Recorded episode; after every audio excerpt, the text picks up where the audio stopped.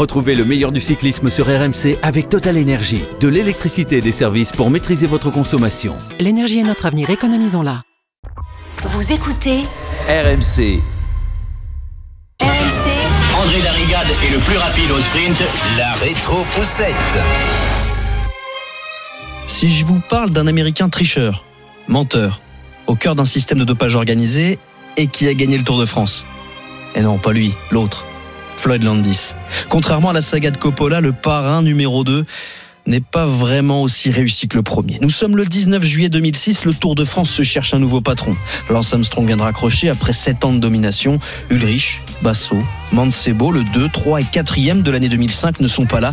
Alors au départ à Strasbourg, on se prend à rêver. Et si c'était le Tour d'un Français Moreau vient de faire deuxième du Dauphiné, alors pourquoi pas?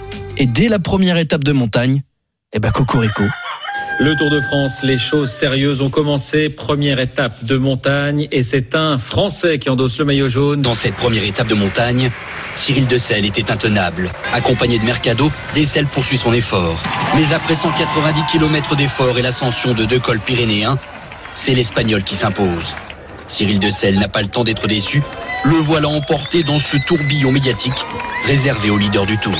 Rassurez-vous, dès le lendemain, grande promo sur les chaudières de juillet. Sur une étape colossale, Tourmalet, Aspin, Pays-Ressources, Portillon, c'est Menchov qui s'impose devant les Feimer et Landis. L'Américain en profite pour prendre le maillot jaune. Et la Fonac, tout comme son coureur vedette, vont éclabousser le tour en trois temps. Acte 1, le n'importe quoi. Ne voulant pas vraiment contrôler la course, l'équipe suisse laisse filer. Mais attention les yeux, hein, pas qu'un peu. Le peloton laisse 5 hommes s'échapper et l'emporter avec 30 minutes d'avance. Les écarts sont tellement énormes que techniquement, eh bien tout le peloton est hors délai. Les commissaires repêchent tout le monde, le tour n'allait pas se terminer à 5. Pereiro, le seul grimpeur de l'échappée, prend alors le maillot jaune. Pour le peloton, c'est promenade au cœur des Cévennes.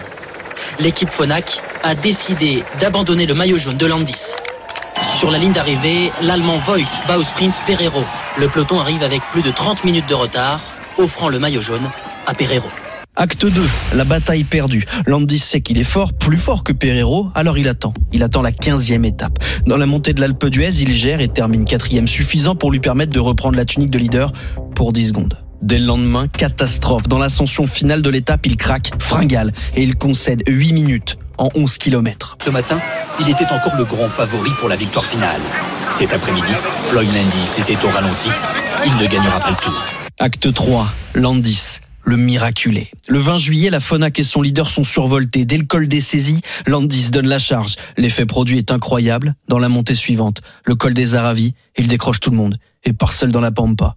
On a rarement vu un peloton exploser de cette façon et surtout aussi vite. Même les coéquipiers de Floyd Landis euh, sont à l'arrêt à l'image de Perdiguero. L'Américain réalise un festival. Floyd Landis pointé seul à 6 minutes des, des 11 hommes de tête. La caisse d'épargne, la T-Mobile, la CSC font rouler. Et à 6 ou 8 contre 1, eh bien Landis creuse encore. Un effort sidérant et une image qui restera gravée. Floyd Landis qui va à sa voiture, récupère un bidon, le vide sur sa tête, roule, redescend à sa voiture, récupère un bidon, le vide sur sa tête. Landis, au total, ce sera vidé 160 bidons sur la tronche. À Morzine, Landis l'emporte avec plus de 6 minutes d'avance. Le tour est relancé. Landis est un miraculé. Et on commence par le Tour de France qui a renoué aujourd'hui avec les plus grandes heures de l'histoire de cette compétition. L'Américain Floyd Landis a fait vibrer les spectateurs. 100 km, seul devant le peloton, 5 cols à franchir sous un soleil de plomb. Un exploit. Je veux gagner le tour. Après mon passage à vide d'hier, je devais réagir. Alors évidemment, Floyd Landis est chargé. Une semaine après son tour de force, la honte, à nouveau, sur le Tour de France.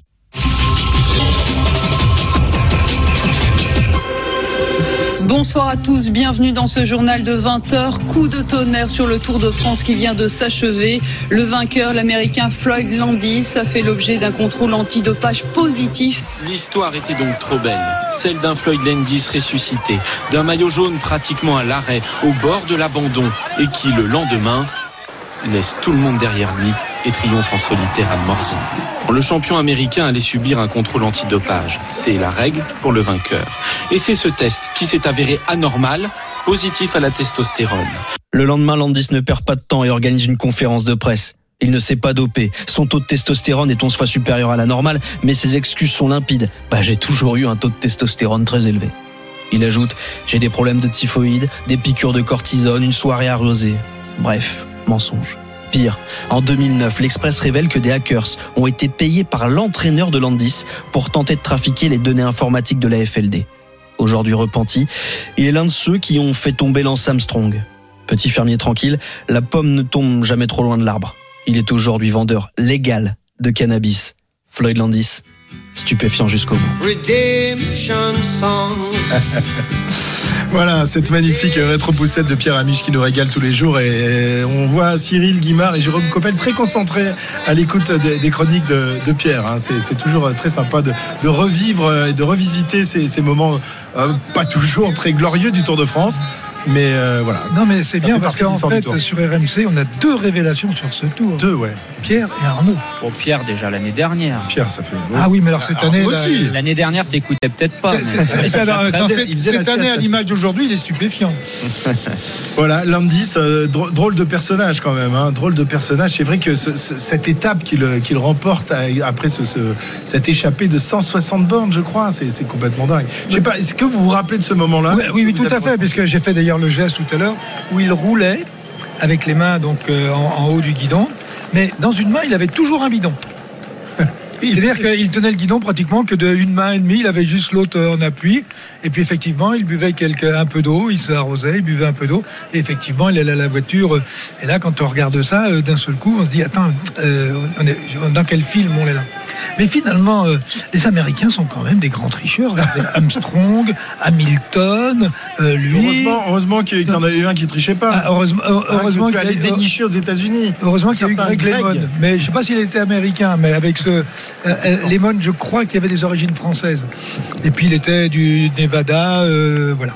Encore, peut-être que le Nevada n'est pas aux États-Unis. Oui, il n'était pas du Texas. Tu avais pas été le chercher au Texas euh, Non, non, non, non, non, non, non. Ah non, c'est parce que j'ai en souvenir Une histoire de bottes. une photo de, Non, de chapeau, Cyril Guimard avec un chapeau, un Stetson et des, et des Non, non, ça, c'était à New York. Ah, c'était ah oui, de habillé Non, comme c'était ça à New des York. photos- Ils, ont- ils des- dû te prendre pour un malade quand même. hein. C'est- des, des photos. Ah ben, il y a- y pire que ça. Euh, donc on avait fait ça là devant le, le- le temple du basket à, à New York. Madison Square Garden. Le Madison Square Garden avec le blaireau qui était venu euh, avec nous, voilà, habillé en cow-boy. Ah, écoutez, on s'était mis, euh, on- on- ça nous rappelait les Indiens. Retrouvez le meilleur du cyclisme sur RMC avec Total Énergie. De l'électricité et des services pour maîtriser votre consommation. L'énergie est notre avenir, économisons-la.